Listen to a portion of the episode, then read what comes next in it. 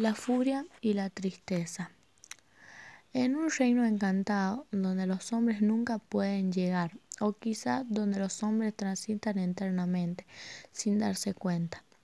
En un reino mágico donde las cosas no tangibles se vuelven concretas. Había una vez un estanque maravilloso.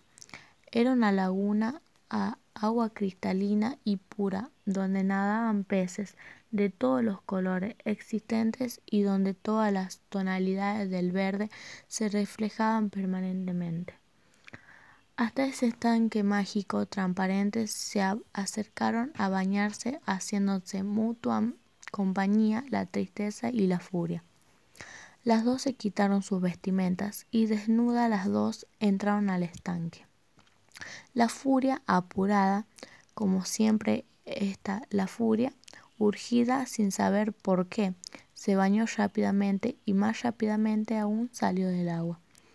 Pero la furia es ciega, o por lo menos no distingue claramente la realidad, así que desnuda y apurada se puso al salir y la primera ropa que encontró. Y sucedió que esa ropa no era la suya, sino la de la tristeza. Y así, vestida de tristeza, la furia se fue. Muy calma y muy serena, dispuesta como siempre a quedarse en el lugar donde está. La tristeza terminó su baño y sin ningún apuro, o mejor dicho, sin conciencia del paso del tiempo, con pereza y lentamente salió del estanque. En la orilla se encontró con su ropa. Ya no estaba. Como todos sabemos, si hay algo que a la tristeza no le gusta es quedar al desnudo.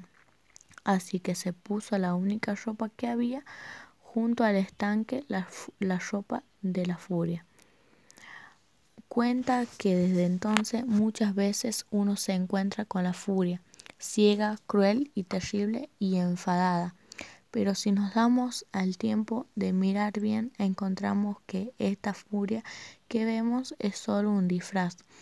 Y detrás del disfraz de la furia, en realidad estamos escondida la tristeza.